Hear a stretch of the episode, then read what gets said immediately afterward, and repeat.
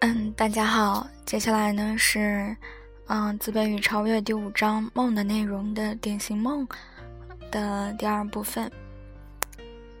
有一个从事秘书工作的二十四岁单身女孩，她抱怨她的老板是个欺软怕硬的人，她觉得自己是个不会交朋友的人。从经验中，我们得知，一个人如果不善于和别人成为朋友，很可能是他的控制欲过强。事实上，这个女孩只对自己感兴趣，她希望成为众人的焦点，以获得优越感。而她的老板可能也是这种人，想通过控制别人来获得优越感。两个同类型的人遇到一起，他难免会发生矛盾。这个男孩是家中七个孩子里排行最小的，是家里的宠儿，他的外号叫汤姆，可见他很希望自己是男孩子。这更增加了我们的怀疑，他是否以掌控别人作为自己获得优越感的手段？也可能他认为只要变成男性，就能主宰别人或控制别人，让自己不再受制于人。她是个漂亮的女孩，她认为别人是因为自己好看而喜欢她的，因此她很害怕自己的面容遭到毁坏。在我们的时代，漂亮的女孩确实容易给人留下好的印象。更容易控制别人，他对这一点也深知肚明。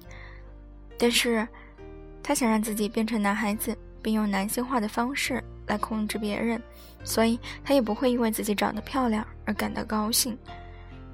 他在童年时候曾经被一个男人恐吓过，他承认现在仍然怕自己受到强盗或疯子的袭击。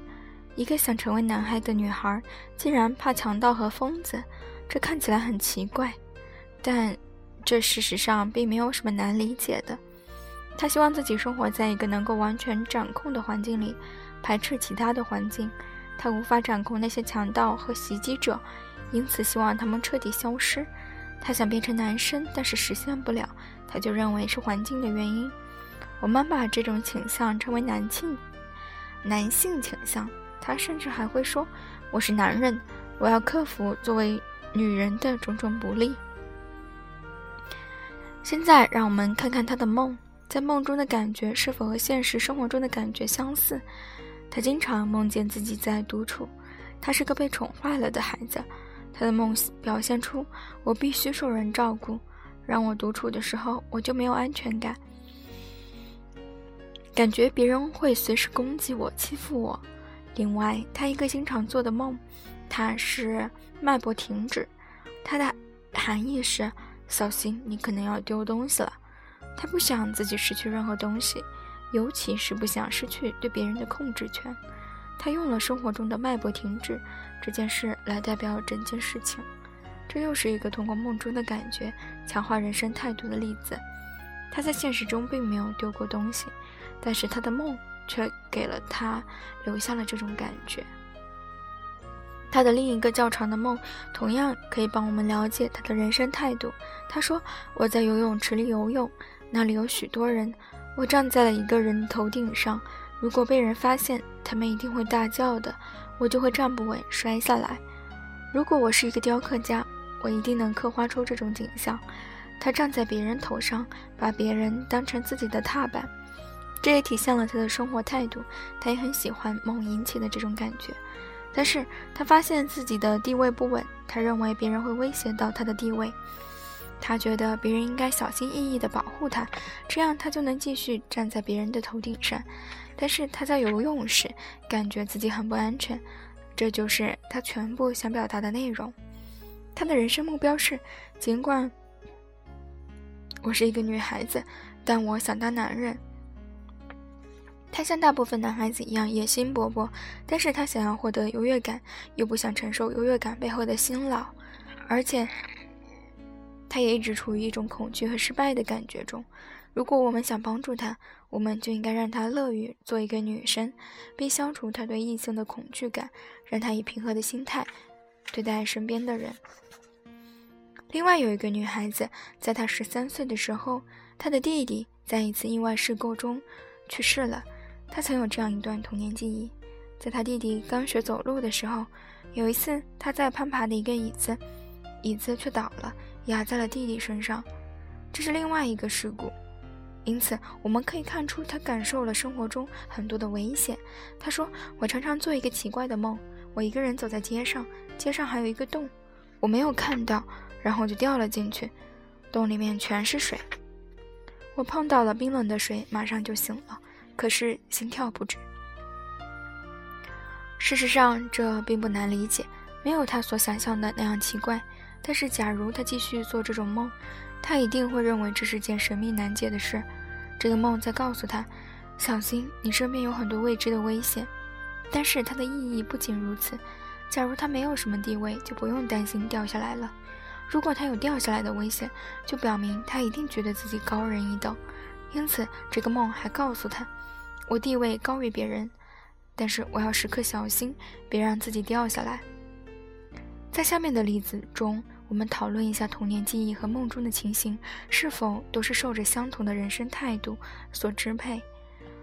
有个女孩子说：“我曾经很喜欢看人家盖房子。”我们猜测她是有合作精神的人。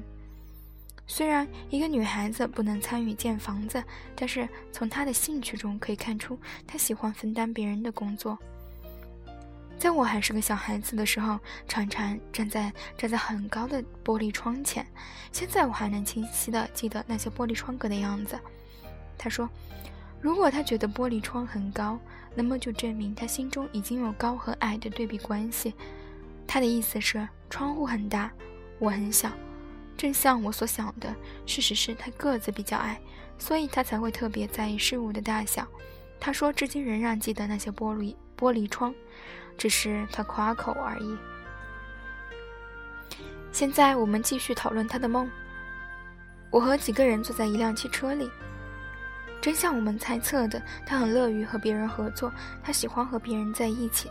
我们开车到了丛林，一直开到丛林深处才停下来。大家都下了车，跑进树林里面去。他们长得都比我高大。他再次注意到了大小之别。我跟他们。一起跑进了一个电梯，开进了一个十尺深的矿坑里面。我想，如果我们出不去了，一定会死在里面的。现在他感到了危险。人并不是无所畏惧的，大多数人都害怕危险。他又说：“我们最终安全的出去了。”从这里可以看出她乐观的态度。如果她是一个懂得合作的女孩，那么她就是充满勇气、乐观积极的。我们在那里待了几分钟。又坐着电梯上来了，接着跑回了车里。我确认这个女孩是具有足够的合作精神的，但是她却想着让自己再强大一些。我们也能发现她怀有某种紧张的情绪，比如她常常踮起脚尖走路等等。但是他在与他人合作、共同完成目标的过程中，这种紧张感就会得到缓解。那。第五章的关于梦的啊内容就到这里，其他的呢，第五章的内容嗯也就结束了。那下一章，下一章的内容是家庭嗯的影响，讲的是家庭环境对。呃，一个人性格成长的影响。那希望大家继续收听，继续关注。